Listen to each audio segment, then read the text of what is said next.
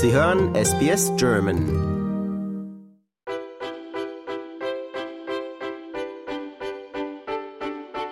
Hallo, ich bin der Philipp Jöpkes, äh, wohne seit ungefähr zehn Jahren in Australien und ähm, leite ein kleines Unternehmen, das ich vor zweieinhalb Jahren gegründet habe. Und wir setzen verschiedene IT-Projekte für unsere Kunden um. Hallo Philipp, herzlich willkommen. Ich freue mich, dass du dir Zeit genommen hast.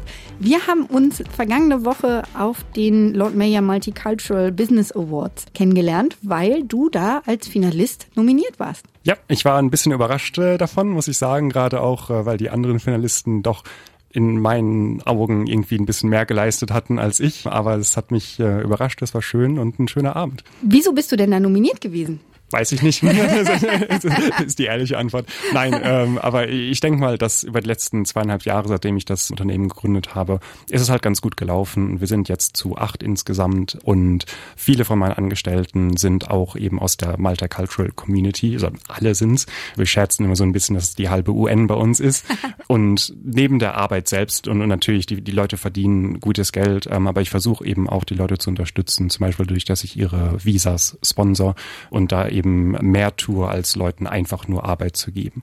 Ob das jetzt das Kriterium war, das ausschlaggebend äh, war, weiß ich nicht, aber irgendwie zwischen meiner persönlichen Story, dem, was wir da geleistet haben und, und wie ich eben versuche, meine Leute noch weiter zu unterstützen, irgendwas muss da wohl Gefallen gefunden haben. Warum ist dir das so wichtig, dass du die verschiedenen Nationen, die hier nach Australien kommen, unterstützt? Kommt das von deiner eigenen Geschichte her, wie du hier nach Australien gekommen bist? Ich glaube schon. Also ich bin Anfang 2014 auf einem Studentenvisum hingekommen, dann vom Studentenvisum Visum auf ein gesponsertes Arbeitsvisum, vom gesponserten Arbeitsvisum dann auf die gesponserte Permanent Residency. Und wenn man eben durch den Prozessen für ein paar Jahre durchgeht, dann versteht man, dass es wirklich schwierig ist, jeden Tag so auf die Uhr zu gucken und sich zu sagen, jetzt habe ich noch ein Jahr und jetzt habe ich noch neun Monate, jetzt habe ich noch acht Monate. Und auch zu, zu sehen, wie viel Geld und Aufwand es ist, dann auf eine permanente Aufenthaltsgenehmigung zu kommen. Da kam halt so ein bisschen Verständnis her und, und auch zu wissen, dass es schwierig ist, sich wirklich auf Arbeiten aufs Leben zu konzentrieren, wenn eben im Hintergrund immer diese Uhr tickt.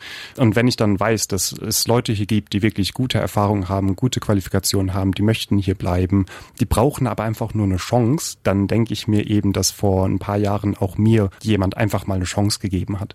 Und jetzt bin ich eben in, in einer Position, wo ich das dann ermöglichen kann. Und ich glaube, ich fände es komischer, es dann nicht zu machen. und es ist natürlich auch super, weil die Leute, die sind sehr dankbar dafür. Also ich habe jemanden gesponsert, der ist ein paar Jahre älter als ich, ich glaube Mitte 30. Und als sein, sein Visum genehmigt wurde, habe ich versucht, ihn anzurufen. Und wir hatten gleichzeitig von der Anwältin eben eine E-Mail bekommen. Er hat eben nicht geantwortet und hatte mir dann eine SMS geschickt, fünf Minuten später mal so, sorry, ich kann gerade nicht, weil ich gerade im Heulen bin. Oh. so.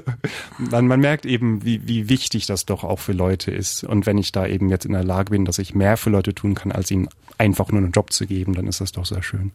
Ja, aber du sagtest gerade, es ist natürlich für den, der sich um das Visum bewirbt, mit Kosten verbunden, aber es ist natürlich auch für dich als Arbeitgeber mit Kosten verbunden und auch mit einem gewissen Risiko, dass die Leute vielleicht nicht bleiben.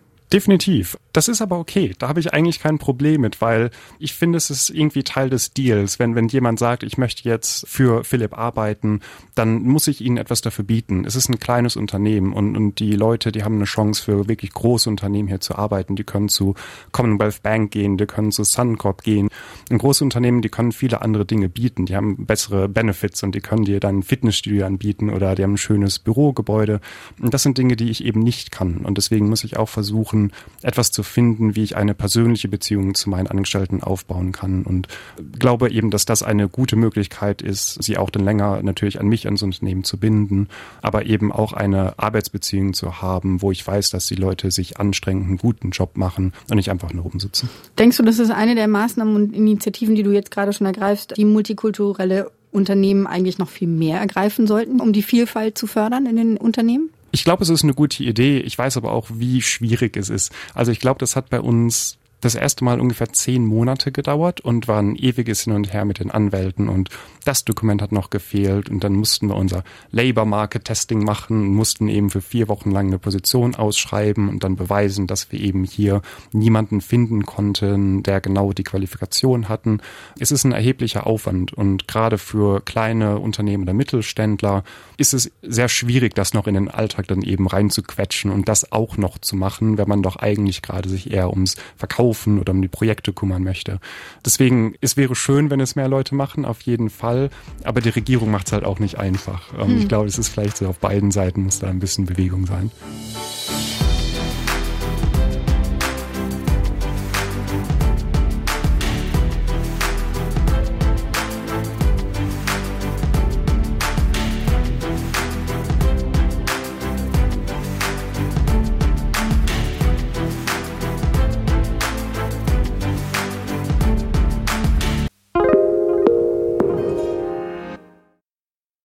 Wie bist du überhaupt auf die Idee gekommen, vor zweieinhalb Jahren deine eigene Firma zu gründen? Ich meine, das ist ein erheblicher Schritt, da ins kalte Wasser zu springen, auch noch in einem fremden Land. Ein bisschen naiv sein hilft auf jeden Fall. Also nachdem ich mein Studium abgeschlossen habe, ähm, habe ich ungefähr fünf Jahre lang für ein Beratungsunternehmen hier gearbeitet, dann ein bisschen für die Regierung, für die Landesregierung und dann war ich freiberuflich unterwegs. Und während ich freiberuflich unterwegs war, haben mich immer wieder Leute angesprochen, mit denen ich davor zusammengearbeitet habe und die meinten so, hier ist ein Projekt und hier ein bisschen Arbeit.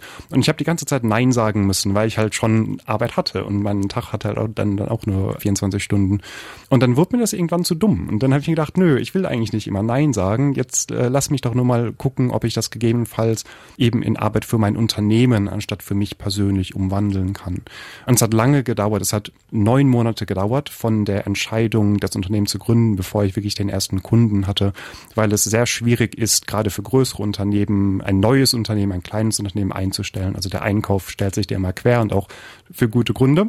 Aber dann durch ein paar persönliche Beziehungen hat es geklappt und dann konnte ich eben auch andere Leute einstellen. Ich glaube, das hat aber dabei auch geholfen, dass ich eben mir gesagt habe, ich probiere das jetzt einfach. Hatte ein gutes Sicherheitsnetz, also meine Frau ist noch Vollzeit woanders angestellt. Deswegen konnte da nicht so viel schiefgehen. Und am Anfang habe ich auch einfach meine eigene Freiberuflichkeit durchs Unternehmen laufen lassen. Bevor du dein Unternehmen gegründet hast, habe ich gesehen, in deinem Lebenslauf hattest du einen ganz interessanten Job. Du hast geschrieben, du hast acht von zwölf Gefängnissen hier in Queensland von innen gesehen. Genau, von innen gesehen. Ich habe eine Weile lang für Queensland Corrective Services gearbeitet, also die Abteilung da, die sich um die Gefängnisse kümmert, auch um die ganzen Community Offices für Leute, die eben auf Parole sind.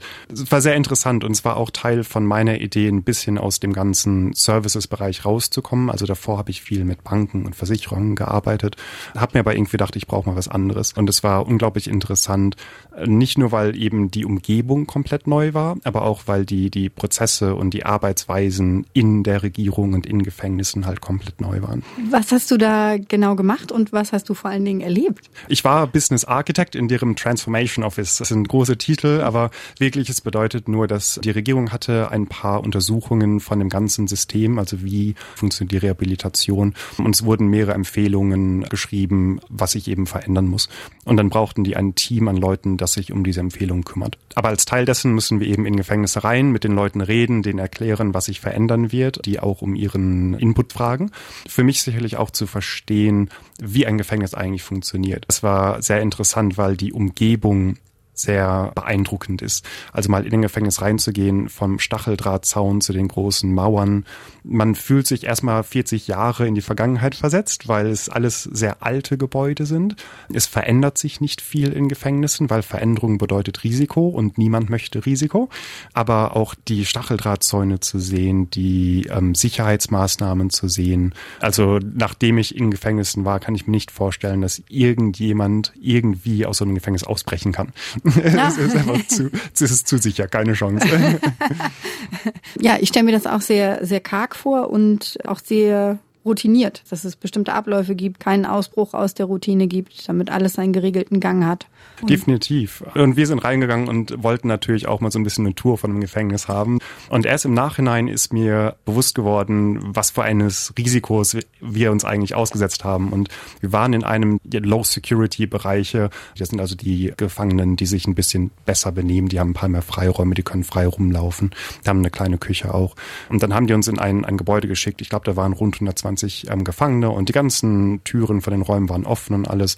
Und während wir dann eben durch dieses Gebäude gelaufen sind, hatten wir drei von den Beamten um uns herum. Und die standen aber immer in so einem komischen Muster um uns herum. Also die waren alle vielleicht so fünf Meter von uns entfernt und einer war links, einer war direkt hinter uns und einer war rechts. Und ich habe dann nicht wirklich drüber nachgedacht, bis wir dann eben aus dem Gefängnis wieder raus waren, habe ich mir gedacht, das macht eigentlich total Sinn, weil die ganze Idee war, dass wenn jetzt irgendwie etwas passiert und ein Gefangener stürmt auf uns zu oder versucht eben einen, einen Beamten zu überwältigen, dann waren die anderen zwei Beamten so weit voneinander entfernt, dass irgendjemand eben auf den Notfallknopf drücken konnte. Also es ging gar nicht darum, uns zu beschützen, weil das könnten sie nicht, 120 gegen uns, keine Chance, aber es ging eben darum, dass jemand Alarm schlagen könnte, ohne dass alle drei auf einmal überwältigt werden könnten. Ah, das ist äh, ein sehr spannender Bereich, in den du da Einblick bekommen hast mit deiner Arbeit. Hättest du das gedacht, als du angefangen hast äh, zu studieren und hier nach Australien gekommen bist? Nee, ich, ich wusste auch gar nicht, was ich eigentlich studiere. Das war ganz witzig. Ich habe einen Bachelor in Wirtschaftsinformatik gemacht als duales Studium in Deutschland und dann habe ich mir nach einer Weile gedacht, ach, ich möchte irgendwie noch was anderes machen und ich möchte gerne ins Ausland, englischsprachiges Ausland und England war nicht weit genug weg. Das konnte ich nicht irgendwie rechtfertigen. Da kann ich auch in Deutschland bleiben. Ähm, das Wetter ist auch nicht das, besser. Genau, das, das braucht man nicht. Amerika, die sind halt alle ein bisschen verrückter und auch so, was eben das, das ähm, Krankenhaussystem angeht. Äh, ich bin Diabetiker, das heißt, ich muss schon zusehen, dass ich auch meine Medikamente für einen vernünftigen Preis bekomme. Ähm, dann habe ich mich für ein paar Unis hier in Australien beworben und dann gab es halt hier eine Uni in Brisbane mit ihrem Master in Business Process Management und das klang ganz interessant. Ich weiß, dass ich als Teil vom Bachelor hatte ich da mal ein Semester eine Vorlesung, die sich irgendwie um Business Processes gedreht hat und wirklich ohne groß drüber nachzudenken, habe ich mir gedacht, ja, das mache ich jetzt einfach. ähm, und es, ich glaube, es hat ungefähr drei Monate gedauert, dass ich wirklich verstanden habe, was es ist, dass ich hier gerade studiere. ähm, aber danach wurde ich ein Business Process Management Consultant, also es hat wohl funktioniert und auch heute ähm, benutze ich noch viele von den, den Skills, die ich damals gelernt habe. Also es hat schon irgendwie alles gut geklappt dann.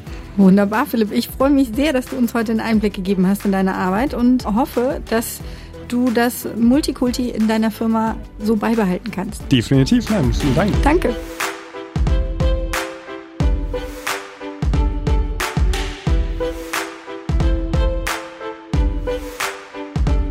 Katharina Lösche für SBS Audio.